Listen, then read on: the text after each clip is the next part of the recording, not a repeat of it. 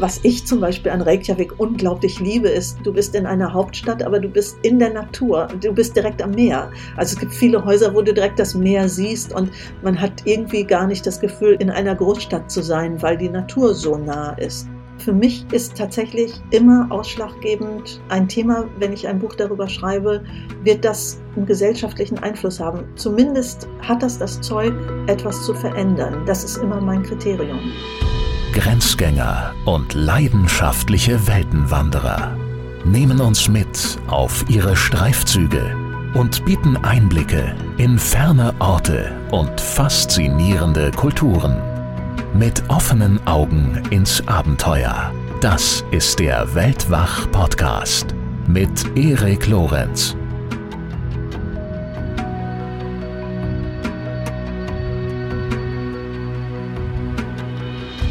Herzlich willkommen zur zweiten Runde mit Anne Siegel. Und auch heute geht es wieder um Island. Und auch heute sind wir wieder am Start mit Lydia Möcklinghoff. Hallo Lydia. Ja, hallo.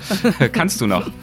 Ja, natürlich kann ich noch. Ich habe richtig Lust. Also ich finde, die erste Runde hat äh, eigentlich mehr neugierig gemacht, als dass es alle Fragen beantwortet hat. Das ging mir ehrlicherweise auch so. Ähm, wir haben ja. ja, letztes Mal vor allem über äh, Annes Buch gesprochen, Frauen, Fische, Fjorde, das war der Schwerpunkt. Und dieses Mal wollen wir uns stärker einem anderen ihrer Werke widmen, mit dem Titel Wo die wilden Frauen wohnen, Islands starke Frauen und ihr Leben mit der Natur. Hatten wir letztes Mal auch schon angesprochen, aber da gibt's glaube ich, noch so einiges zu, zu sagen. Und da bin ich natürlich total gespannt, weil als Kind war auch mein Lieblingskinderbuch, war Wo die wilden Kerle wohnen. Toll. Und jetzt will ich natürlich, äh, genau, und jetzt Ach, möchte ich natürlich die Entsprechung hören. Ich wollte immer mal Frauen den Film schauen. Hast du den jemals geschaut? Nee. Der, der steht seit Jahren auf meiner To-Watch-Liste. Nee, also dazu war mir das Buch auch zu wichtig als Kind. Äh, da habe ich Angst, dass mir das, äh, das Buch versaut. Dann gib uns doch zum Einstieg nochmal einen kurzen Buchtipp. Warum hat dir das Buch damals so viel bedeutet? Ach, das waren so total tolle Zeichnungen und das war ja so die Idee, ähm, der Max, äh, dieses Kind, äh, das in seinem Zimmer auf einmal so ein, fängt an, so ein Wald zu wachsen und dann geht er ja auf Reisen. Also das ja. passt ja auch zu Anne, ne? Ja, die ja auch Tat. immer wieder auf Reisen geht, ne? Und landet dann eben in diesem total wilden Land mit diesen wilden wilden Kerlen und äh, um dann festzustellen, dass sie gar nicht so wild sind. Und er ist am Ende der wildeste Kerl von allen und wird ihr König. Wow. Und äh, gut, Anne ist jetzt noch nicht die Königin von Island. Nicht die offizielle, aber inoffiziell habe ich schon so das Gefühl, ehrlich gesagt. Nein, Königin vielleicht genau. nicht. Aber sie ist zumindest. Die Königin des Hotpots. Königin des Hotpots, ganz genau. das, damit haben wir auch schon die einen potenziellen Titel für die Folge gefunden. Sehr schön. Genau. also, ähm, sie ist zumindest eine dieser wilden Frauen geworden, das würde ich mal sagen. Im äh, besten Sinne natürlich. Ja, finde ich auch. Das kann man ihr zugestehen. Das kann man ihr zugestehen gesehen. Deswegen freue ich mich auch sehr auf die Fortsetzung, die genau jetzt beginnt. Los geht's. Yes. Hi again. Hi again. Hallo, nochmal und wieder zurück. Hallo liebe Anne, hallo liebe Lydia, willkommen zur hallo. zweiten Runde. Ja, da sind wir. Hallo, und äh, ich habe ja, ich kann ja jetzt mal zeigen, ich habe mir ja zur Stärkung, ähm, wir haben ja die erste Folge schon aufgezeichnet, jetzt damit man jetzt die zweite Folge voll Energie äh, äh, durchlebt, habe ich mir, um mich einzustellen, isländische äh, Schokoladenlakritze äh, wow. hier rangebracht. Also, Wo hast du die her? Ja, die hat mir ein Freund aus Island tatsächlich mitgebracht, zusammen mit Walhodenbier. tatsächlich Bier, oh äh, das mit einem Gott. Walhoden äh, gebraut wird, der über Ziegenkot geräuchert wurde. Moment mal, was? Jetzt, jetzt guckt selbst Anne angeekelt. Also das scheint jetzt nicht das Standardgetränk zu sein, das nur mir entgangen ist bisher. Das musst du kurz. Nee, Anne, erstmal erste Frage, hast wollen. du davon schon mal irgendwas gehört? Von dem, was äh, Lydia gerade erzählt hat? Ich dachte, ich kenne alle ekligen Sachen aus Island, wirklich. Ich hab's echt gedacht. Aber das sprengt's ja jetzt. Lass mich raten, es kommt aus dem Penismuseum.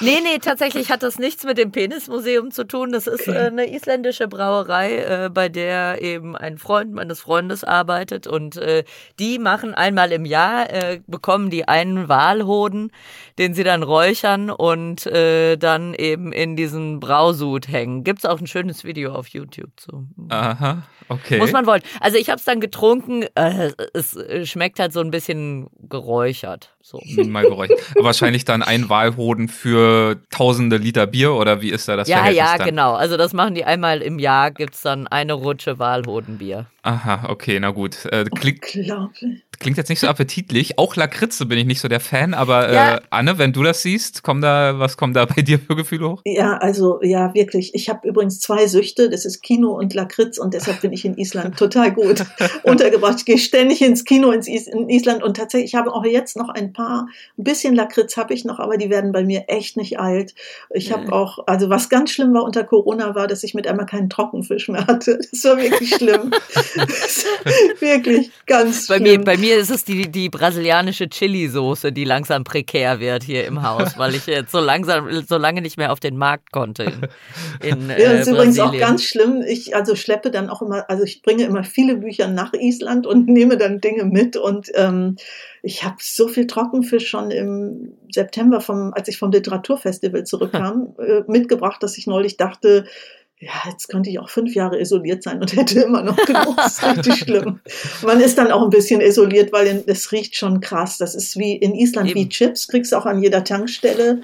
Und äh, ich war mal so ein bisschen über Kreuz mit einer Verlegerin, muss ich an der Stelle zugeben, und deren Zwillinge habe ich dann angefixt mit ganz schlimmen, also die waren mit mir mal in Island und dann habe ich, wusste ich, damit kann ich die echt treffen. Dann habe ich die Kinder angefixt mit Trockenfisch. Und immer wenn die die Tüte öffnet, ich schrie, geht weg, geht weg. Und die so, oh Mama ist so öde. Und ich so, mhm. Ja. so, so. Und äh, isländische Lakritz, äh, hat das was Besonderes? Ist die anders als andere Lakritze? Ja. Also diese Kombination Schokolade-Lakritz, die kenne ich tatsächlich nur aus Island. Also das ja jetzt ja. Äh, sind so, so runde Bonbons, die sind innen ist Lakritz, mhm. außen ist Schokolade. Hm. Ich esse jetzt. Also ich ja, habe tatsächlich, was ich jetzt noch was ich noch gehortet habe, ist ähm, Eukalyptus-Lakritz im Schrank. Die mhm. liebe ich total. Das ist auch völlig crazy. Also Island ist äh, das Süßzahnland und tatsächlich ähm, Nami sind Süßigkeiten in Island. Mhm. Und ich war mal irgendwann, da war ich das erste Mal und konnte es überhaupt nicht fassen in einem Haakkaupenmarkt und da hatten sie so eine, ich weiß jetzt nicht, es war bestimmt fünf Meter breit und zwei Meter hoch lauter kleine Schubfächer mit allen Süßigkeiten, die ihr euch vorstellen könnt. Mm. Und oben war ein Schild Namiland. Was ist das Namiland? da gibt es wirklich krasse Geschichten und ich weiß jetzt gar nicht mehr. Neulich hat mich jemand auf Instagram korrigiert. Ich glaube, früher war Dienstags, nee, früher war Donnerstags, Namitag, alles zum halben Preis. Und es ist, glaube ich, heute Samstags. Also dann Der kannst Namitag. du. Mm. Ja, genau. Dann gibt's halt alles billiger. Aber East, in Island ist, sind Süßigkeiten wirklich krass verbreitet. Und übrigens Eiscreme. Ich esse wahnsinnig gern Lakritz-Eiscreme. Es gibt also mindestens fünf Sorten unterschiedliche äh, Lakritz-Eiscreme. Mich schüttelt's da so ein bisschen die ganze Zeit, aber ich. Ja, ja. und also übrigens, Erik, jetzt um da noch einen draufzusetzen, was mich wirklich völlig überrascht hat, äh, es gibt ein Wort dafür, tatsächlich, also äh, als ich Goethe-Stipendiatin war und ein bisschen länger dort war, war ich völlig überrascht, dass mit, um Mitternacht, ja, kurz vor zwölf in der Eisdiele musst du eine Nummer ziehen, weil so viele Leute da sind. äh, die gehen dann nochmal Sonnenuntergang gucken und es gibt tatsächlich ein isländisches Wort, ich, mir ist es jetzt entfallen, aber es ist ein eigenes Wort dafür, wenn du dich ins Auto setzt und zur Eisdiele fährst. Das ist eine eigene Vokabel. das ist wirklich wahr. Mehr muss man eigentlich nicht wissen. sehr, sehr schön. Ja, das oder? gefällt mir. Also man, man merkt, ihr ihr beide seid schon mal äh, Schwestern im Geiste, was Lakritze angeht. Und äh, nur mal euch beiden gegenüber erwähnt, ich habe von beiden Seiten jeweils äh, gehört vor dem Gespräch, Moment mal, ich glaube, ich kenne sie. Also Lydia, du meintest, du glaubst Anne zu kennen und Anne, glaube ich, meinte Jana gegenüber. Das, ich weiß nicht, persönlich so, oder. Das ist die mit den Ameisenbären. Okay. Wie toll, die habe ich in meiner Talkshow gesehen. ja, es hat mich sehr gefreut. Ja, ja, bei, bei dir weiß ich nicht. Ich habe dein Foto gesehen und habe gedacht, du kommst mir sehr bekannt vor. Ähm, und äh, jetzt kann ich mich ja vielleicht outen. Ich gehe ja gerne abends auch mal in eine Kneipe. Äh, könnten wir uns äh, im Weißen Holunder oder im Durst oder so mal über den Weg laufen? Wirklich, Weißer Holunder ist mir zu karnevalesk, wenn ich ehrlich bin, aber äh, ganz selten mal. Diese Kategorie äh, gibt's für Lydia nicht, zu karnevalesk. ja, wahrscheinlich, ja. ja. Ähm, das gut. kann gut sein, dass wir uns mal wahrscheinlich, wenn wir länger drüber nachdenken, haben wir sogar gemeinsame Bekannte in Köln oder so. Wahrscheinlich. Ich hätte mich natürlich gefreut, wenn du gesagt hättest, ach, ich habe schon eins deiner Bücher gelesen gelesen, aber gut. Nee, da das habe ich tatsächlich arbeiten. noch nicht, aber äh, da, e, eben, da werde ich auf jeden Fall dran arbeiten. Wir können genau. ja mal tauschen. Das ist, das ist ein gutes, oh ja, gerne. Das ist ein gutes Stichwort. Deine Bücher. Wir haben ja letztes Mal schon äh, recht ausgiebig gesprochen über Frauen, Fische, Fjorde. Und wir haben auch schon äh, angesprochen, wo die wilden Frauen wohnen. Ein weiteres deiner Bücher über Island. Und du hattest uns auch schon erzählt, dass du in diesem Buch und für dieses Buch dich äh, auf die Suche begeben hast nach isländischen Frauen, nach ganz besonderen, nach zehn an der Zahl. Ähm, nach welchen Kriterien hast du diese Frauen denn ausgesucht für dein Buch? Also was vereint sie? Was unterscheidet sie vielleicht auch? Was alle vereint, und das war tatsächlich mein Kriterium, dass sie ihr Land verändern, dass sie einen Impuls gesetzt haben, der eine gesellschaftliche Veränderung hervorgerufen hat. Das war, das war mein Kriterium. Mhm. Und was können das für Impulse sein? Also ich, ich, ich gucke hier gerade mal in meine Notizen. Ich habe mir zum Beispiel notiert aus deinem Buch äh, den Satz, es sind Frauen, die sich auf eine andere, neue Weiblichkeit besannen. Ähm, da gab es aber natürlich auch, wahrscheinlich auch ganz viele andere Aspekte und Dimensionen, die du auch mit berücksichtigt hast, wenn, als du nach diesen wilden Frauen gesucht hast. Ja, das passt auch total. Und alle haben auch eine Grenze überschritten. Das war auch für mich ein wichtiges Kriterium. Mhm. Viele hatten eigentlich andere Pläne und sind dann weitergegangen. Also ein sehr gutes Beispiel ist vielleicht Retna Christmannsdottir, die erste Vulkanforscherin war das, also oder erste Geothermalingenieurin, sorry, ich muss mich korrigieren, mhm. die eigentlich nicht geplant hatte, dass sie mal bei einem, als sehr junge Frau wurde sie zu diesem großen Vulkanausbruch auf die Westmännerinseln geholt. Die ist letztlich auch ein gutes Beispiel für den Feminismus in Island, weil man wollte die da nicht, die, also wenn wir sprechen von 1973, ne, und sie ähm, quasi die Schutzmacht in, auf den Westmännerinseln, wo wirklich ein riesen Vulkan ausbrach und alle Menschen mussten die Insel verlassen. Also die haben anderthalb Jahre noch die Asche dort weggeschaufelt. Das war richtig, richtig schlimm. Da sind Häuser unter der Magma sozusagen untergegangen und so. Und dann hieß es, nee, die kommt hier nicht hin. Und ihr Chef sagte, ja, aber wenn ihr die nicht nehmt, werde ich überhaupt keinen mehr dahin schicken. Das fand ich eine echt gute Solidarität. Ja. Die hatte sich nicht darauf vorbereitet, zu so einer Vulkangeschichte zu gehen. Die wurde die erste Geothermalingenieurin und da kann man wirklich sagen, der hat unglaublich viele Grenzen gesprengt, so. Eine andere Person, die mir gerade im Gedächtnis geblieben ist, ist, äh, ich weiß gar nicht, wie man ihren Namen jetzt korrekt ausspricht, Christine Osk Jonas Dottir. Wer ist sie und was hat sie für Grenzen überschritten?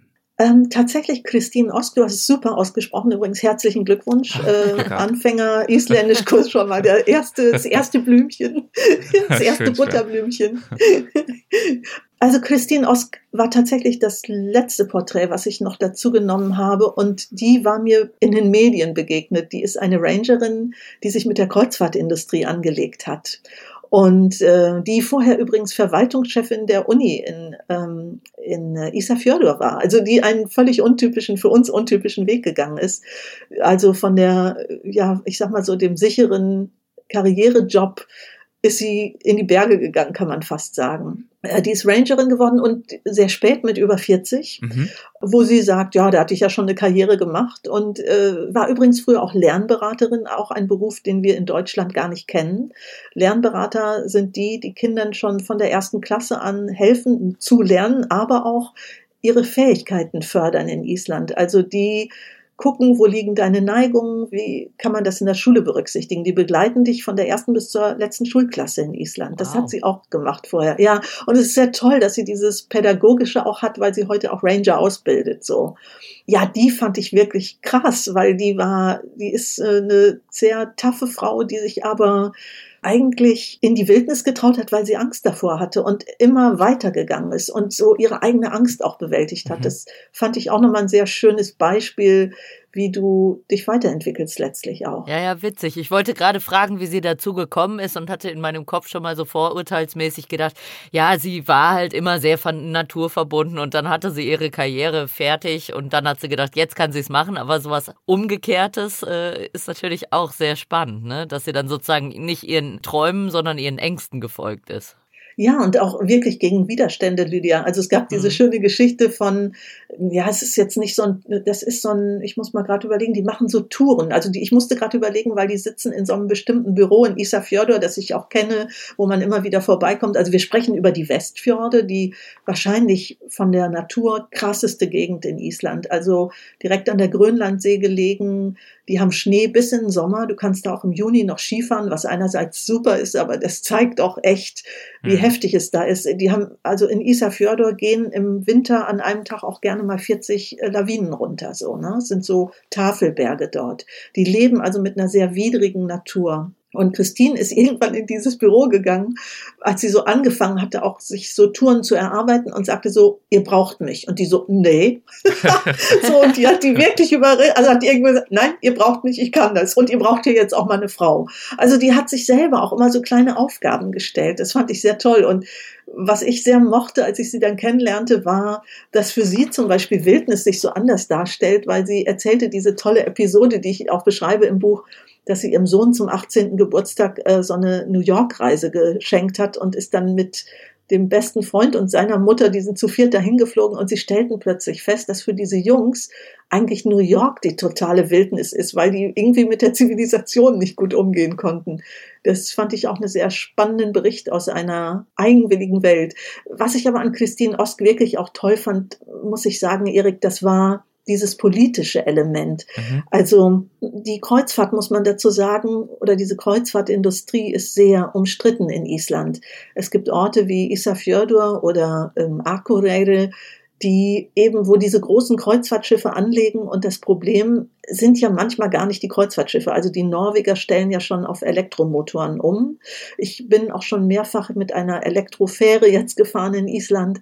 Aber wenn die dann in diesen Häfen sind, dann ist das ja Schmieröl, was sie verwenden. Also ich habe, als ich anfing, mich damit zu befassen, stellte ich mit einmal fest, ja klar, wenn du das nicht kennst, weißt du das nicht. Also da ist ja der Bordbetrieb, wenn die im Hafen liegen, muss ja gewährleistet sein, ne? weil die Leute wollen da äh, ja essen, du hast die Strom und alles. Und da steigen die wohl auf altes Schmieröl um. Und in Island, das ist immer noch ein Konflikt. Das ist, glaube ich, auch ein Dauerkonflikt, dass manche Gemeinden sagen, ja, aber ohne die können wir eigentlich nicht leben. Mhm. Und trotzdem hat man festgestellt, ich habe jetzt die Zahlen nicht genau auf der Pfanne, aber ich meine, dass so in etwa in der Größenordnung ein, ein Tourist oder eine Touristin, die so nach Island reist, zum Beispiel nach Isafjordur fahren würde, würde da im Schnitt, glaube ich, 40 oder 50 Euro am Tag ausgeben. Und ich glaube, ein Kreuzfahrttourist gibt dann sieben oder sechs aus, weil die essen ja an Bord. Die lassen naja. ja nicht so viel. Und das ist natürlich auch eine andere Form von Tourismus. Es gibt bei den Kreuzfahrtschiffen so eine Unterscheidung. Da gibt's die Guten und die Bösen, hätte ich jetzt fast gesagt. Also es gibt diese ganz großen Schiffe und es gibt aber, ich finde, so Hurtigruten werden immer so als die Guten gehandelt. Und ausgerechnet die Guten hatten an einem Fjord mit einmal ihre Dingi-Boote rausgelassen, wo sie das gar nicht durften und sind an Land gegangen. Und zufällig war Christine Ost die Rangerin in der Nähe und hat es gesehen und hat dann dafür gesorgt, dass die, ja, die Woche drauf oder zwei Wochen später mal den Fjord ein bisschen sauber machen. Und äh, es ist tatsächlich ein neues Kreuzfahrtgesetz, also ein neues, äh, wie soll man sagen, ein neues Gesetz, äh, nochmal, ich glaube, es ist ein Gesetzesparagraph erweitert worden. Also Schiffe dürfen jetzt nicht einfach äh, Kreuzfahrtschiffe dürfen nicht einfach in einem Naturschutzgebiet an jedem Fjord Leute rauslassen. Mhm. Das ist äh, seitdem verboten. Mhm. Ja, sie ist aber, man muss wirklich sagen, sie ist halt auch sehr einflussreich in dieser jungen und noch sehr modernen Naturbewegung in mhm. Island, die sich natürlich ja auch noch mal ganz anders mit der Klimakatastrophe befasst. Ne? Das erinnert mich auch ein bisschen, also ihr Engagement und was sie da bewegt hat, an eine andere Person, die du auch vorstellst, nämlich die Sängerin Björk, die sich ja auch sehr stark für den Naturschutz einsetzt und unter rechtlichen Gesichtspunkten ja auch wahnsinnig viel bewirkt hat in Island. Ähm, sie hat ja, glaube ich, sogar ein Naturschutzgesetz mit initiiert. Ja, wo, da muss man aber ehrlicherweise ja. sagen, ich habe ja tatsächlich die neue Verfassung, äh, damit beginnt ja mein Buch, die haben wir abgedruckt, aber die ist noch nicht ganz durch. Mhm. Also diese Verfassung gilt noch nicht. Die ist im Grunde genommen, man kann schon sagen, die ist eigentlich die große Vision für Island, das, was wir wollen. Ja. Und in Björks Fall, das wissen wir natürlich erstmal so nicht, weil wir sie ja als eine beeindruckende Sängerin und eine bedeutende Künstlerin kennen, aber Ihr Naturengagement sind im Grunde genommen auch die Fußstapfen ihrer Mutter. Also ihre Mutter war eine Umweltaktivistin, eine sehr bekannte in Island und zwar seit vielen, vielen Jahren schon. Also die hat eine eigene Sendung gehabt im Fernsehen und äh, ist sehr bekannt dafür. Beide Eltern. Der Vater ist auch so ein ganz bekannter Gewerkschafter in Island. Du hast jetzt schon mehrmals äh, die Klimakatastrophe angerissen oder was gerade in Island äh, passiert. Vielleicht gehen wir da nochmal genauer drauf ein und kommen dann vielleicht am Ende nochmal zu Björk zurück und dem Naturschutzgesetz, das mhm, sie mit gerne. initiiert hat.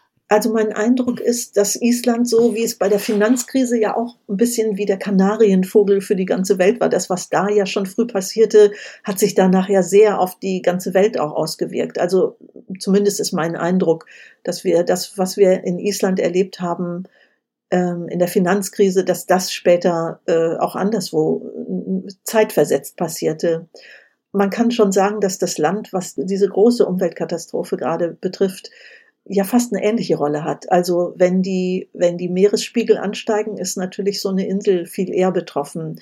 In Island kommt dazu, dass du sehen kannst, wie die Gletscher schmelzen. Ja, ist auch in diesem Jahr viel diskutiert worden. Klar, man redet natürlich in so einem Land immer viel übers Wetter. Äh, und übrigens kleiner Gag am Rande. Es gab nur ganz wenige Standardfragen, die ich für mein erstes Buch gestellt hatte eine der Fragen, was vermisst du? Das war eine relativ offen gestandene Frage und fast alle dieser eingewanderten älteren deutschen Frauen sagten, ach, früher war der Winter kälter und besser. Mhm. Und äh, tatsächlich hat jetzt Island gerade auch einen sehr krassen Winter gehabt, aber wir haben viel darüber diskutiert, die Stürme sind auch dort heftiger geworden. Also man, man bespricht das auch dort im Land dass tatsächlich auch die Versicherungen sich Gedanken machen. Also diese Häuser dort sind ja eigentlich für die Ewigkeit gebaut. Das macht mich, beruhigt das auch immer sehr, wenn du in einem Haus bist, wo es ja tierisch rappelt, wenn da, also wir hatten jetzt Stürme 30 Meter pro Sekunde, ist glaube ich echt ein ziemlich heftiger Sturm, ja. Und du denkst immer, hey, mach dir keinen Stress, das äh, ist, das Haus steht hier schon seit 200 Jahren und hat schon viele Stürme gesehen, das so denke ich oft.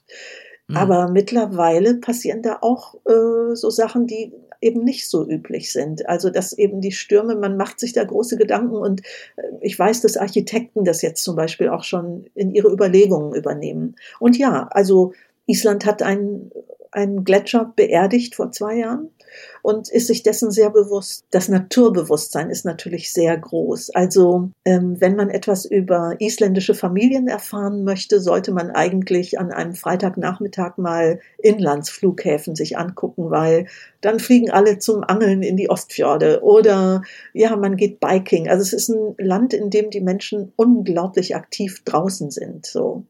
Äh, übrigens ja auch, wir haben, äh, wenn wir über Hotpot und so sprechen, es gibt seit Jahren auch diese Bewegung, im Meer zu schwimmen, ja. Äh, und zwar nicht nur im Sommer, sondern auch im Winter. Und das ist echt Rain Freeze. Das ist wirklich krass. So, ja. Also kann man schon sagen, dass, weil die Menschen ja in dieser Umgebung natürlich aufwachsen, viel Zeit draußen verbringen, das Wetter natürlich in vielerlei Hinsicht auch noch deutlich intensiver ist als hier, dass die Natur dort auch wirklich in einem viel stärkeren Ausmaß Teil der nationalen Identität ist, als es bei uns in Deutschland der Fall ist, wo ja viele diesen Bezug auch ein Stück weit, würde ich mal behaupten, verloren haben. Absolut richtig, Erik. Du hast genau, du hast komplett auf den Punkt gebracht. Genau so müsste und könnte man das auch sagen. Ja. Und es kommt auch noch etwas hinzu. Also früher hat der größte Teil der Bevölkerung auf dem Land gewohnt und das hat sich irgendwann verändert. Aber bis in die, ich müsste mal überlegen, ich glaube sogar bis Mitte der 80er Jahre sind alle Schulkinder im Sommer immer aufs Land, auf die Höfe und haben bei der Ernte geholfen. Das waren die sogenannten Sommerkinder. Das ist ein Punkt, glaube ich, der die Nähe zur Natur noch mal ein bisschen besser erklärt. Ne? Wenn du erntest, wenn du säst, wenn du hast einfach einen anderen Bezug zum Boden. Und wenn man eben so mitten in der Natur lebt, das sehe ich eben auch immer in Brasilien, im Pantanal, wo ich sonst forsche, dann nimmt man natürlich die Veränderungen auch ganz anders wahr. Eben die Klimakrise ist dann halt nichts Abstraktes, was irgendwo passiert, sondern das passiert eben vor der Haustür und man sieht es eben auch auf eine ganz andere Art und Weise, wenn man sich viel in der Natur aufhält, ist ja logisch, als äh, wenn man das äh, im Fernsehen hört oder um drei Ecken hört. Äh, ist das ein großes Thema unter den Isländern? Ja, das ist ein, ist ein sehr großes Thema, Lydia. Also es ist auch eine Bewusstheit und äh, diese Bewusstheit ist auch allen sehr wichtig. Also man kann richtig sagen, es gibt eine große Bewegung, die auch diese Bewusstheit für die und in der Natur auch noch weiter, glaube ich, antreibt. Und auch übrigens dieser moderne Hang, dieser, dieser Hype, im Meer schwimmen zu gehen, ist ja letztlich auch nichts anderes, als sich damit mhm. zu verbinden. Ne? Ja, man ist den Kreaturen auch wahnsinnig nah. Das ist schon auch schön. Ich liebe das sehr. Ich bin ein Birdwatcher zum Beispiel. Ich bin die, der Mega-Ornithologie-Fan und äh, ich weiß noch, als ich das erste Mal im Sommer am Polarkreis war, ich dachte, ich werde ohnmächtig. Echt, es war wirklich. Und da war ich übrigens sogar schon in Panama gewesen, wo wirklich viele Vögel sind. Ja, so. Und ist das, äh, merkt man, also sind die Isländer dann auch, empfindest du sie als aktiver in Sachen äh, Klima- und Naturschutz als zum Beispiel hier in Deutschland? Oder ist das ein anderes Umgehen damit? Nee, ich empfinde sie schon als aktiver. Also ja, sie sind eine Debattengesellschaft, wo viel debattiert wird und ich meine, machen wir uns nichts vor, bei 375.000 oder sind es 379.000 Menschen äh, schaffst du es auch schneller, einen Wandel herbeizubringen. Und seit vielleicht zweieinhalb Jahren gibt es in Island diesen ganz starken Wandel zur Elektromobilität, der da natürlich wahnsinnig groß ist, weil die Energievorräte sind ja riesig. Island nutzt gerade mal ein Prozent der Energie, die sie haben. Mhm. Und das ist erstaunlich zu sehen, wie schnell das geht. Also in zweieinhalb Jahren soll es keine normale Tankstelle mehr geben in Island. Und es kommt vielleicht noch etwas hinzu, was mich ja mit am meisten fasziniert. Ich habe wirklich ich habe es nie ausgerechnet, aber ich habe wirklich in vielen Ländern gearbeitet. Aber ich habe noch nie so schnell Projekte realisiert wie in Island, weil die machen immer alles sofort. Das macht, also anfangs dachte ich, sag mal, das bilde ich mir doch jetzt nicht ein. Es war wirklich irre und es ist bis heute so. In Island, man macht immer alles sofort. Hm. Im Gegensatz dazu kannst du dich mit Isländerinnen und Isländern ganz schlecht auf lange, auf die lange Strecke sozusagen verabreden. Wenn ich sage, ich komme in drei Wochen, ja, melde dich, wenn du da bist. So, ja, ja. das ist sehr lustig. Äh, und, und ich glaube, das äh, ist aber hier auch gut, weil die dadurch Dinge ganz schnell realisieren. Also die setzen Sachen wirklich schnell um. Gleichzeitig hattest du aber gesagt, dass äh, äh, vor den Wochenenden die Flughäfen voll sind. Bei uns sind ja irgendwie diese Kurzstreckenflüge äh, so riesig in Diskussionen in Sachen Klimaschutz und so. Gleicht sich das dann an anderer Stelle aus? Oder wie passt das zusammen? Ja, ja, tatsächlich habe ich gerade festgestellt, dass das ähm, Mülltrennungssystem in Reykjavik noch krasser ist als bei uns. Ja, das gleicht sich aus. Aber was zum Beispiel immer noch, es gibt dann so Themen, klar, du kannst Elektroautos fahren, aber du hast eben bei den Autos im Winter ein Problem in Island wie jetzt. Du musst mit Spikes fahren. Dadurch hast du in Reykjavik tatsächlich an manchen Tagen im Januar Smog, weil diese Spikes diesen Asphalt aufwirbeln. Und da kannst du, glaube ich, also da gibt es noch keine Lösung für. Das sind so Schattenpunkte dann doch. Ja, ja. Also man merkt äh, ein äh, Thema, das sehr stark im Bewusstsein in der Diskussion ist in Island oder auf Island. Wie sagst du eigentlich? Sagst du auf Island oder in Island? Beides ist ja anscheinend möglich. Ich sage meistens in Island. Okay. Ich sage ganz selten auf Island, ja. Was aber auch daran liegt, dass ich da manchmal auch eine Insel besuche, dann sage ich halt auf den Westmännerinseln. Ja, ja, ja. Oder man sagt auf Heimer, ey, sagt man, ja, genau so, ja. Sprichst du eigentlich Isländisch? Ach, gutes Thema. Also, ich lerne gerade und ähm, das ist eine echt krasse Sprache. Das ist wirklich unglaublich. Ich komme damit an meine Grenzen. Ich verstehe fast alles. Mhm. Also, ähm, und ich habe gerade festgestellt und habe mich deshalb jetzt auf der Stelle auch für einen Island, äh, isländischen Intensivkurs angemeldet, der richtig krass ist. Ich habe jetzt das das erste Mal erlebt und da dachte ich, wow, ich komme hier echt in eine neue Phase ich kam zurück nach einem Monat jetzt gerade aus Island und mir hat der Klang der Sprache gefehlt. Ich höre aber auch ganz viel isländisches Radio oder gucke auch mal die eine oder andere Sendung. Ja, schön. Ähm, aber genau, worauf ich hinaus wollte, also Stichwort Bewusstsein, Klimakrise, Naturschutz und so weiter, da ähm, hatten wir ja noch sozusagen den zweiten Teil offen zu Björk, nämlich die Frage, was überhaupt der Auslöser war für ihr Engagement. Es gab ja ein bestimmtes Event, eine bestimmte Bedrohung, die dann dazu geführt hat, dass sie sich äh, noch mehr eingebracht hat als jemals zuvor. Ist das richtig? Ähm, also es war die Finanzkrise und Eva Jolie war auch da, eine Norwegerin von der Weltbank, die in Frankreich lebt, was auch ein bisschen komplex ist, aber die beiden haben ziemlich an einem Strang gezogen, wenn du das meinst. Ich will oder? jetzt darauf hinaus, ähm, dass, äh, soweit ich mich jetzt erinnere, doch ähm, dieser riesige, wunderbare Wasserfall bedroht war, an chinesische Investoren zu gehen. Und dass Ach, okay. Ja, das weiß ich gar nicht, ob das für Björk auch die Aus, der Auslöser ja? war. Es kann aber gut sein. Ja, es gab tatsächlich, es gab äh, diesen chinesischen Multimilliardär, der tatsächlich den Detifos kaufen wollte und es war klar, damit ist Island alle schuldenlos in der Finanzkrise mhm. und es waren viele Schulden nebenbei und das war, das stimmt, da ist viel diskutiert worden. Du hast recht, Erik, vielen Dank. Ähm, du hast meine Bücher besser gelesen als ich. Ich glaube, ich habe das sogar geschrieben. ähm, ich muss aber auch gerade mal kurz sagen, mir fehlen auch voll die Lesungen. Ja, ich mache normalerweise 100 Lesungen im Jahr. Wow. Und Erik, deshalb, das fehlt mir auch, weil ich meine eigenen Bücher dann ja immer noch mal ein Stück bisschen lese so. Ja, aber ich erinnere mich gerade schwach an den Detti Voss und Björk. Das war ja tatsächlich eine spannende Phase für Island, glaube ich, weil genau wie du es gerade schon angedeutet hast, infolge der Finanzkrise ja nun äh, das Land auch vorübergehend relativ da niederlag und durch ja. diese chinesischen Investoren und ihre Angebote Naturräume, Naturschätze zu erstehen und dort zu investieren, dieses Finanzproblem mehr oder weniger ja auf Einschlag äh, aus der Welt hätte geräumt werden können. Und das muss ja eigentlich, würde ich mir vorstellen, für eine Gesellschaft schon eine relativ große Versuchung äh, sein, weil das ja auch sicherlich für soziale Verwerfungen, für, zu Einsparungen geführt hat und so weiter, was dort wirtschaftlich passiert. Und dass dann das Land aber mehr oder weniger geschlossen, mit Hilfe von Menschen wie äh, Björk und vielen, vielen anderen sicherlich auch, sich dann aber entschieden hat, nein, äh, Moment halt, stopp, äh, das machen wir jetzt aber mal hier auf gar keinen Fall. Ja, also du hast total recht, die Versuchung ist groß, aber das, was in Island passiert ist, Erik, ging ja noch darüber hinaus.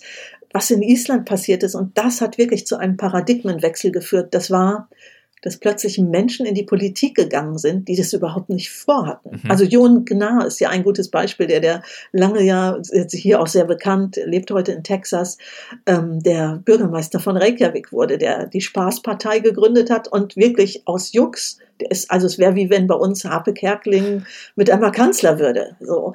Ähm, gut, er ist ja, ja Bürgermeister und nicht Premierminister geworden, aber die haben zum Beispiel im Wahlprogramm gehabt, ähm, wenn ihr uns wählt, also die, die Regierung wurde gestürzt, muss man vielleicht nochmal sagen, für die, die das nicht so mehr auf der Pfanne haben.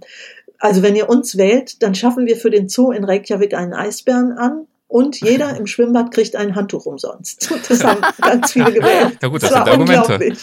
Das fand ich auch, finde ich oft, wenn ich im Schwimmbad denke, finde ich immer, Jon genau wäre ein Argument. Aber was eben passiert ist, ist, dass ganz viele Künstler in die Politik gegangen sind und Leute, die eben nicht diesem krassen, wirklich diesem, diesem Politikbetrieb entstammten. entstammten. Man muss dazu sagen, das war in Island fast, könnte man heute auch sagen, bei unserer Weltpolitik wie so eine Bande von Oligarchen fast schon, ja, die die äh, Fangquoten unter sich aufgeteilt hatten, die Immobiliendeals gemacht haben. Dadurch hat aber so ein Paradigmenwechsel stattgefunden. Und es führte übrigens auch dazu, also sprechen wir mal kurz über die kulturelle Förderung, ja. Jetzt unter Corona haben die isländischen Schriftstellerinnen und Schriftsteller so eine Art Mindesteinkommen gehabt.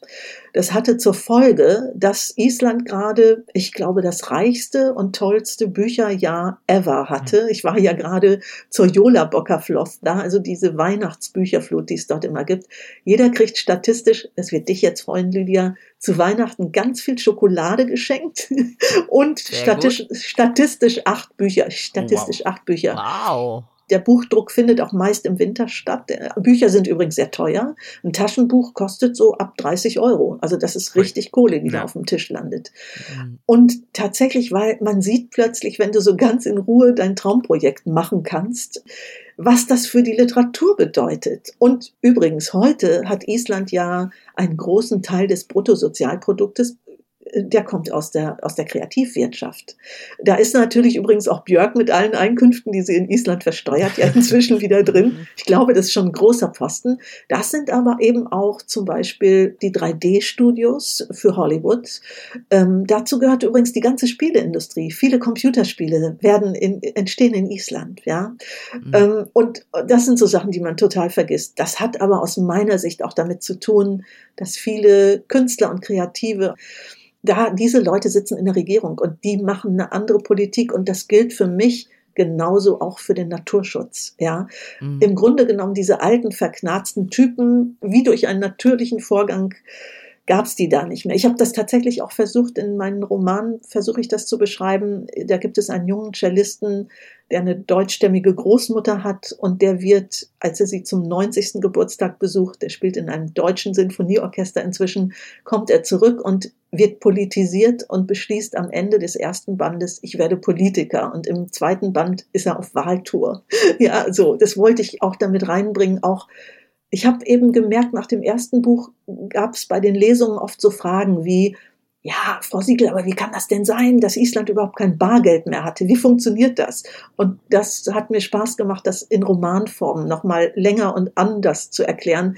Da gibt's auch tatsächlich eine korrupte Bankerin und, und einen korrupten Banker und der Banker hockt auf einem Schiff in der Karibik und hat eben wirklich einen Teil des isländischen Bankengeldes geklaut. Ähm, diese Leute hatten natürlich ihre gesellschaftliche Reputation echt schnell verloren, so, ja. Und übrigens, ja, im Roman macht es auch wahnsinnig Spaß, solche Geschichten dann ja nochmal drastischer zu erzählen. Es gab tatsächlich die Geschichte von einem isländischen Häuslebauer, würde man bei uns in Deutschland sagen, der hatte halt sein Geld auch in der Finanzkrise verloren und er war so wütend darüber, dass er sein Haus mit einem Bagger eingerissen hat. Und ähm, ich habe tatsächlich im zweiten Roman in ähm, Reykjavik Blues, da geht's wirklich drum, die Banker dran zu kriegen, auch vor Gericht. Und da habe ich die Frau eines Bankers, also dieses Typen, der abgehauen ist, die hat einen Porsche und versenkt also nicht nur das Haus, sondern auch den Porsche. Und es hat so viel Spaß gemacht, es zu schreiben. Wie sie exakt als Bauunternehmerstochter mit einem Bagger so dieses Loch gräbt und ja. dann diesen Porsche versenkt. Ja. okay, also da haben wir nochmal ein Gefühl bekommen für den Umgang mit der Krise, für den, also der Finanzkrise, der Klimakrise ja leider auch. Und wenn wir über dieses ganze Thema sprechen, ähm, Klimaschutz, Naturbewusstsein und so weiter, dann ähm, Du holst gerade schon Luft. Wolltest du noch was einfügen? Ja, ich hole deshalb Luft. Erik, ja, äh, Erik, entschuldige, mir ist tatsächlich gerade noch eingefallen dazu. Ich habe Lydia und Erik in einem Wort gerade gesagt. äh, das ist wie Brand, also, wie, wie sind Brad Pitt und Angelina Jolie. Brangelina, genau. genau. Die neuen Brangelina sind du und ich. Lyrik. Eric, die ja, werdet ihr dann wahrscheinlich. Oder Lyric. Lyric wäre auch schön. Also Erik, was in Island spannend ist, äh, im Unterschied zu uns, ich habe zumindest den Eindruck, in Deutschland wird so nachhaltiges Leben immer mit Verzicht gesehen. Mhm. Und das ist in Island nicht so. In Island ist das immer schon, ja, der Natur soll es gut gehen, aber uns auch. Das stelle ich da fest.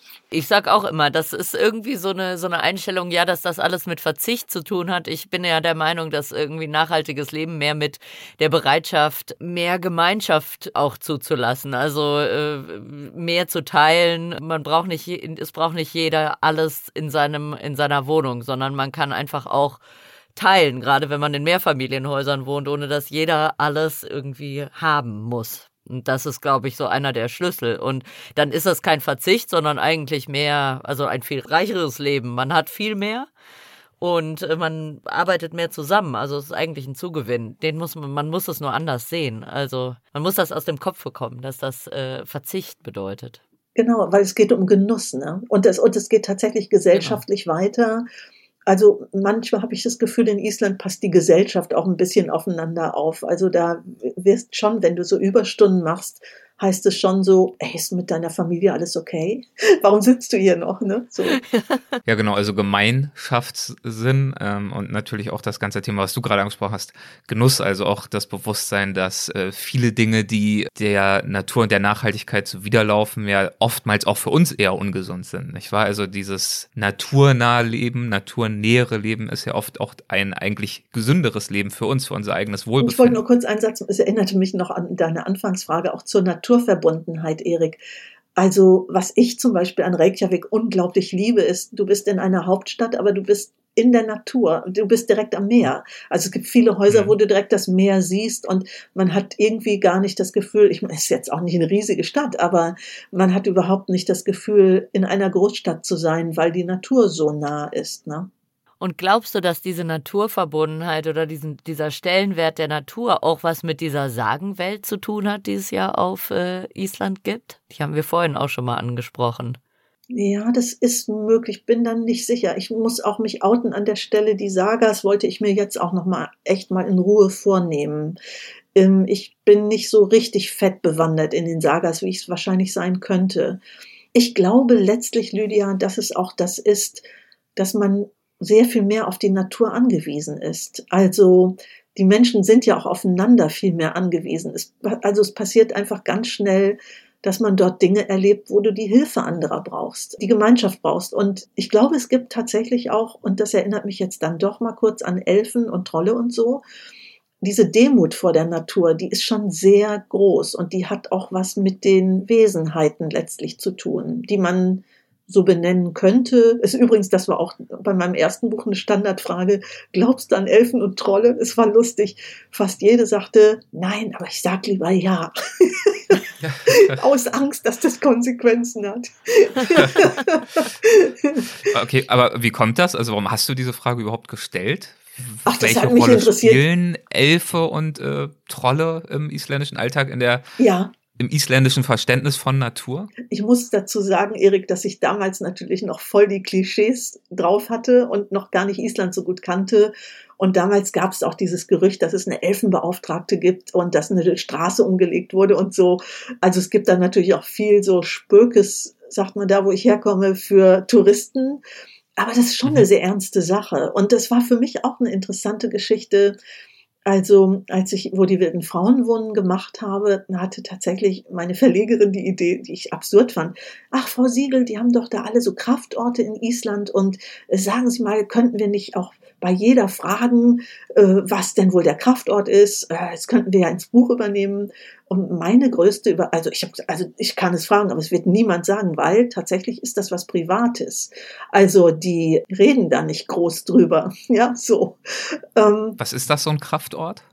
ein Kraftort ist ein Ort, wo du hingehst und aus der Natur deine Grundenergie ziehst. Das ist der Ort, wo du Dinge mit dir verhandelst, wo du ich hatte als Kind einen Lieblingsbaum. Das war mein Kraftort zum Beispiel. Es gab eine alte Traubeneiche, die hatte einen hohlen Stamm, da waren meine Geheimnisse drin und die war, das war oben wie so ein Nest, da saß ich ganz oft drin als Kind. Da habe ich auch schon geschrieben übrigens als Sechsjährige, ja.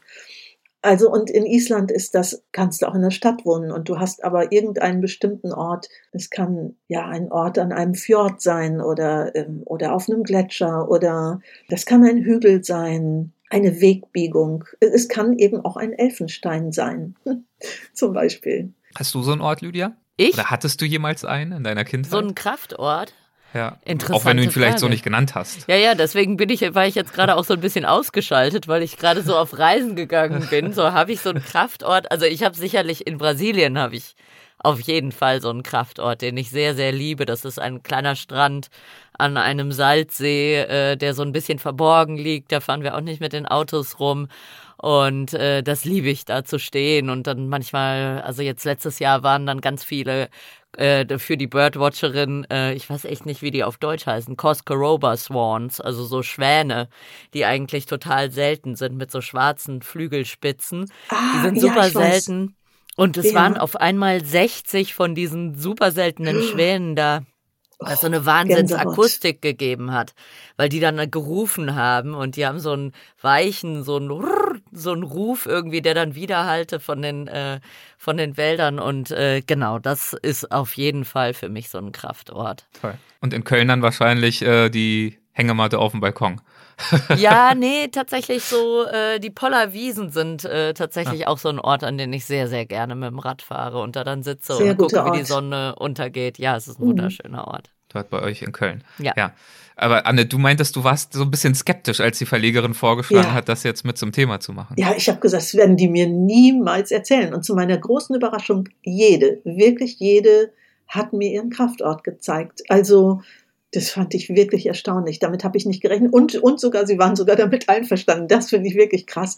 Wir haben sogar GPS-Daten angegeben. Du kannst dahin fahren, wenn du willst. Gut, die haben damals auch nicht damit gerechnet, dass so viele Leute das Buch lesen werden. Ja, das fand ich wirklich erstaunlich. Das ist im Grunde genommen ein sehr privater Ort. Äh, Und tatsächlich, ich spreche ja auch mit isländischen Freundinnen und Freunden darüber, das ist fast sowas wie, wenn du dir über ein wenn dir jemand was über ein dunkles Familiengeheimnis erzählen würde, so, ne? Äh, Und, und manchmal auch strange. Also ich habe ja von meiner Freundin Greta erzählt, ich praktiziere jetzt seit, ich muss mal überlegen, 17 Jahren eine alte indische, vedische Meditationsform. Das mache ich zweimal am Tag, mache ich übrigens auch immer vor meinen Lesungen. Und also das fand meine Freundin Greta völlig absurd, dass ich sowas mache. Und in Island fährst du ja, wenn du Strecke fährst, oft lange übers Land. Und ich weiß noch, wie wir mal kurz vor Husavik ankamen und ich also sagte dann unterwegs, du, ich bin hier mal 20 Minuten, klinke ich mich mal aus. Da kriegte sie einen totalen Wutanfall, was das denn für ein Scheiß wäre und so. Und überhaupt, dass ich daran glaube. Und die, die das sagen, fühlen sich eh immer hinterher besser und wissen nicht warum. Aber das Verrückte war, als ich meine Augen wieder öffnete, kurz vor Husavik, kamen wir an einem äh, Vulkanfeld vorbei, wo so diese Casting-Vulkan, äh, was ist das, so ein Lavafeld heißt das auf Deutsch. Mhm. Genau, es ist so ein Lavafeld. Und ich machte meine Augen wieder auf und sagte, ah ja, ich bin wieder da. Und dann sagt sie so, ach übrigens, da, da wohnen Elfen. Und ich so, ey, das ist jetzt nicht dein Ernst. Du sagst mir, Meditation ist bekloppt und du sagst mir, da wohnen Elfen, du willst mich ja echt veräppeln. Und es hat sie wirklich ernst gemeint, ja. Das kommt natürlich auch daher, dass die Erde ja oft rappelt in Island. Das Land ist ja sehr in Bewegung, der Boden. Ich habe aber wirklich schon krasse Geschichten gehört und äh, ich würde es mal nicht abstreiten wollen. Ich habe mich noch nicht ganz intensiv damit befasst, aber äh, eine gute Bekannte von mir, die haben so ein Bauprojekt gehabt und da ging immer die Baggerschaufel kaputt und ähm, dann hat der Baggerführer irgendwann ist wütend von seinem Bagger gesprungen und rief nur, hört ihr sie denn nicht? Hört ihr sie denn nicht? Und sie so, was? Also es waren so junge Künstler, die Ateliers bauten. Da meinten die so, nee, was hörst du denn? Ja, das versteckte Volk, die sind schuld, ihr müsst mit denen reden. Und dann hat er wirklich gesagt, er macht dieses Bauprojekt nicht weiter, wenn jetzt nicht wirklich ein Elfenmediator kommt. Und es kam auch einer, der ging tatsächlich später in die Regierung übrigens. Und das, oh, das war so ist das, kurz. Ist das ein Job? Elfenmediator? Nee, das ist ein Nebenjob übrigens. Das okay. kannst du als Nebenjob machen. Und okay. dann musste dieser Elfenmediator kommen und der hat dann zu diesen jungen Leuten gesagt, ähm, okay, ich soll euch was von denen ausrichten. Die wollen, dass ihr, also die Häuser gingen nach vorne und das war so, die hatten so kleine Balkone auch noch hinten oder so Veranden und das versteckte Volk lebte in diesem Hügel hinterm Haus am Fjord in Moosfalsbier ist das. Und dann sagte der, also ich soll euch von denen bestellen. Die haben nur zwei, wollen nur zwei Sachen von euch. Ihr sollt hinten keine Unordnung machen. Also die Veranden sollen ordentlich bleiben. Und ihr müsst ab und zu mit denen reden.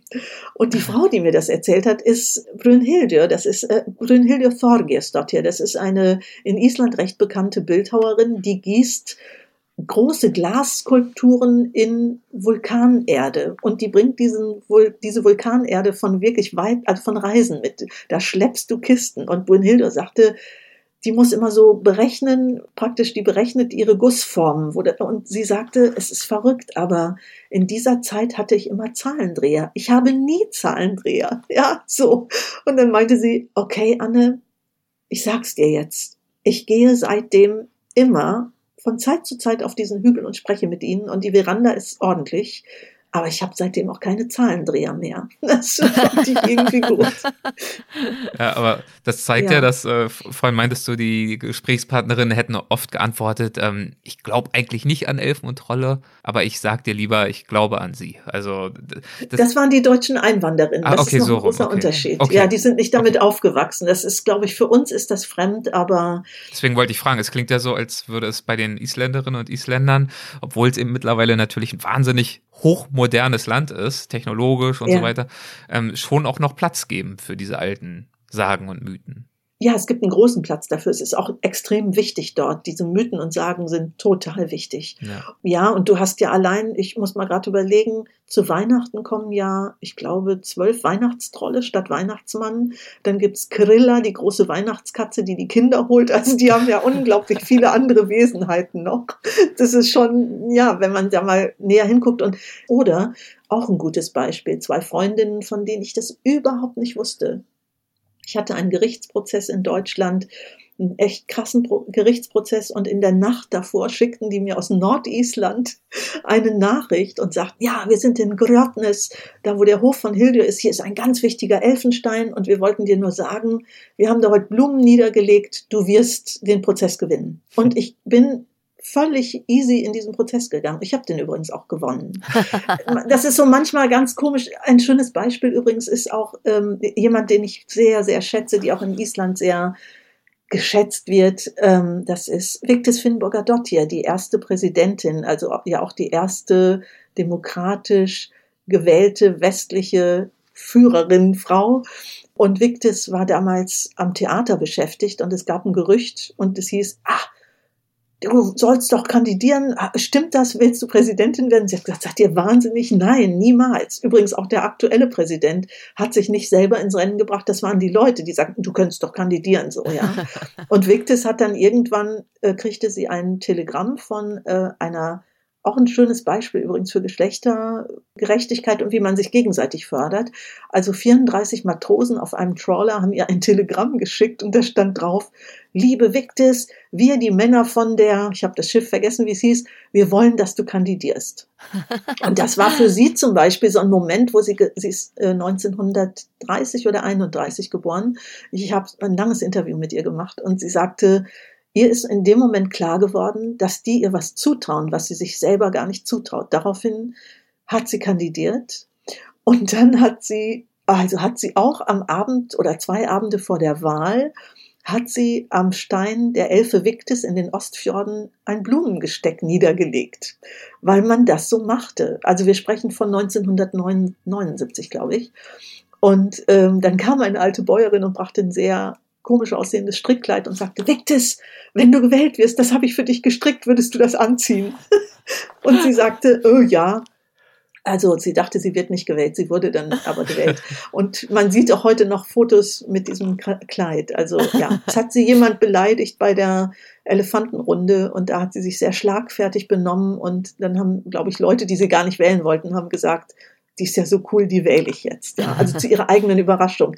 Aber das ist auch so ein Beispiel. Als eine ernstzunehmende Kandidatin, ich weiß nicht, ob man das heute noch so machen würde. Vielleicht im Zweifel ja. Vielleicht hat Katrin Jakobs dort ja auch irgendwo an einem wichtigen Stein etwas niedergelegt und vielleicht hat sie es gesagt oder auch nicht. Ja. Und diese Elfensteine, erkennt man die oder weiß man das einfach? Es gibt Karten für sowas. Also es gibt tatsächlich ein Kartenverzeichnis. Ich als ich habe dann damals mich total gewundert, weil ich war öfter auf diesem Hof gewesen und ja, vielleicht habe ich das anders empfunden. Also es ist bis heute einer meiner liebsten Orte in Island. Ich liebe den sehr.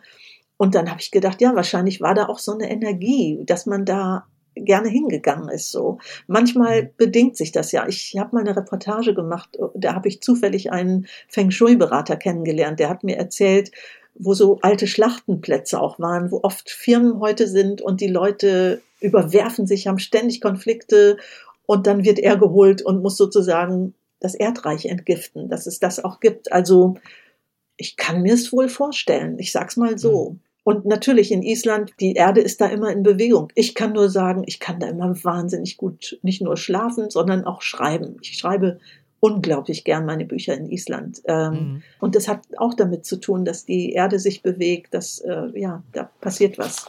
Mhm. Würdest du sagen, dass Island und die Art und Weise, wie die Menschen dort leben und denken, dich mittlerweile geprägt oder auch verändert hat? Eindeutig ja. Die Frage hat mir übrigens noch nie jemand gestellt, aber ja. Ähm, ja, ich finde schon. Ja, ich glaube, ich kann dort noch viel mehr ich sein auch. Und ja, es entspannt mich auch auf eine Weise. Also ich bin da irgendwie immer entspannter. Woran liegt das? Also wie kannst du da mehr du sein? Warum? Ach, ich bin ja so ein sehr lebhafter Mensch und ähm, ich finde, bei uns gibt es unglaublich viele Normen. Also was ich in der deutschen Gesellschaft oft feststelle, ist, ähm, ich habe da neulich mit jemandem aus meiner Familie eine Diskussion drüber gehabt und habe gesagt, ich gebe dir eine Aufgabe, beurteile mal einen Tag lang nichts. Und das fand er echt schwer. So, bei uns wird ja immer alles eingeordnet und beurteilt. Und in den USA ist das ja auch ein bisschen mehr, finde ich eigentlich. Oder zumindest in Kalifornien habe ich ja auch eben gelebt. Ich weiß nicht, wie es dir geht, Erik, ob du das so wahrnimmst. Mhm. Aber in Island äh, urteilt man gar nicht so viel. Also man lässt kommen und äh, so. Und es ist auch eine größere Offenheit, glaube ich, allem Fremden gegenüber. Diese Mentalität hatte ich, glaube ich, vorher. Ich passe da, glaube ich, auch besser nach Island oder in die USA wahrscheinlich. Und hast du dir äh, Sachen, also du sagst, du fühlst dich wohler in Island, aber hast du Sachen dann mit nach Deutschland genommen, die dich sozusagen auch hier verändert haben durch deine Zeit in Island? Ja, nicht mal so durch die Zeit, sondern tatsächlich durch die vielen Gespräche. Also ich spreche dort natürlich auch viel mit schreibenden Kolleginnen und Kollegen Und ich finde, es gibt zum Beispiel im isländischen Storytelling etwas, was mich sehr bereichert hat. Ich traue mich viel mehr. Also ich finde, dass die sich, also die, das hat wahrscheinlich dann auch eben damit zu tun, dass du dich selber auch nicht so beurteilst. Ne? Also ich finde Storytelling in Island, also es ist wirklich unfassbar krass. Wenn man wirklich mal krasse Geschichten lesen will, sollte man Hallgrimur Helgason 60 Kilo Sonnenschein jetzt mal lesen, ja, sowas. Und das, das finde ich sehr positiv. Ja, das, das beeinflusst mich. Ja, total. Schön. Also zeigt sich, dass nach all diesen Auseinandersetzungen du nicht nur literarisch tiefer in diese Gesellschaft äh, vorgedrungen bist, sondern wirklich auch ein Stück weit äh, für dich mitgenommen äh, hast und natürlich auch für viele Leserinnen und Leser.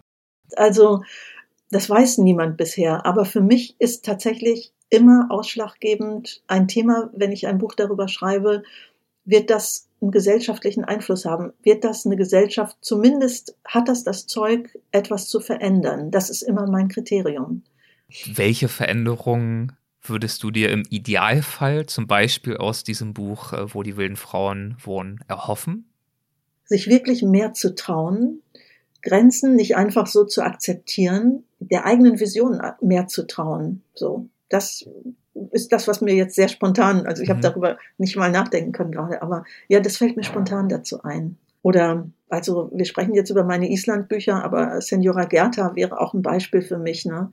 Die Geschichte einer Holocaust-Überlebenden zu erzählen, die ich mit im Alter von 99 in Panama kennenlernte und die ja, das ist eine Geschichte von Versöhnung und Happy End und einem unglaublichen Mut und ja, sowas wie einem unverbrüchlichen Willen. Das hat mich sehr beeindruckt und ich bin ganz froh, dass viele junge Menschen das Buch lesen. Damit lieferst du schon eine perfekte Überleitung für ein zukünftiges Gespräch, das wir sicherlich und hoffentlich noch führen zu genau diesem Buch, denn es ist wirklich eine fantastische Geschichte. Ja, total gerne. Also ja, ich freue mich auch sehr darüber. Ich, ich bestelle sie jetzt schon mal. Die ist hiermit zugesagt, wirklich. Ach, ja. Das, freut, ja. das freut uns sehr. Dann würde ich sagen, ähm, vielen, vielen Dank für deine Erzählfreude und für das wirklich nette und interessante Gespräch. Dankeschön. Ja, danke, danke Und sag mal, Lydia, wollen wir nicht einfach mal demnächst einen trinken gehen in Köln? Ja, absolut. Also das habe ich jetzt auch gedacht. Und dann tauschen wir Bücher. Ja, super.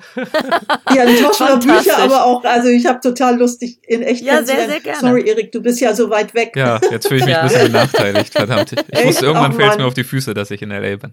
Jetzt ist es soweit. Nein, aber sehr gerne, Anne.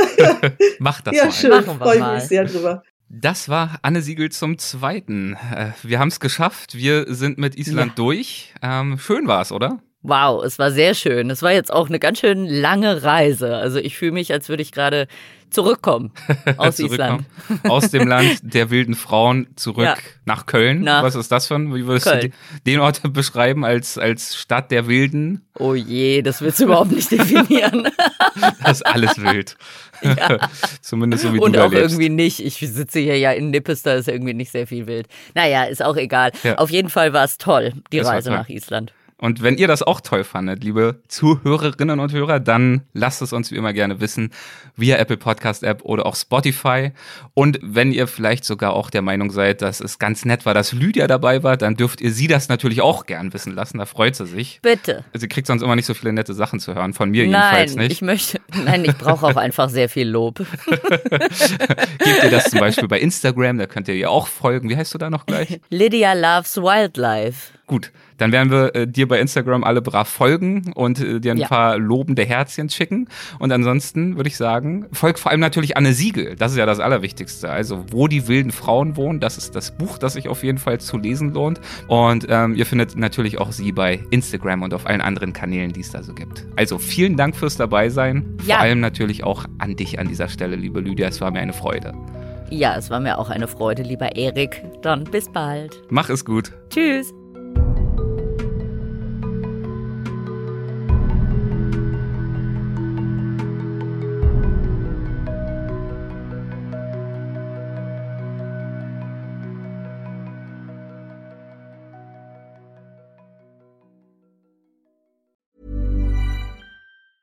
Even when we're on a budget, we still deserve nice things. Quince is a place to scoop up stunning high-end goods for 50 to 80% less than similar brands. They have buttery soft cashmere sweaters starting at $50, luxurious Italian leather bags, and so much more. Plus, Quince only works with factories that use safe, ethical, and responsible manufacturing. Get the high-end goods you'll love without the high price tag with Quince. Go to quince.com/style for free shipping and 365 day returns. Hi, I'm Daniel, founder of Pretty Litter. Did you know cats tend to hide symptoms of sickness and pain? I learned this the hard way after losing my cat, Gingy. So I created Pretty Litter, a health monitoring litter that helps detect early signs of illness by changing colors, saving you money and potentially your cat's life. Pretty Litter is veterinarian developed, and it's the easiest way to keep tabs on your fur baby's health right at home. Go to prettylitter.com and use code ACAST for 20% off your first order and a free cat toy. Terms and conditions apply. See site for details.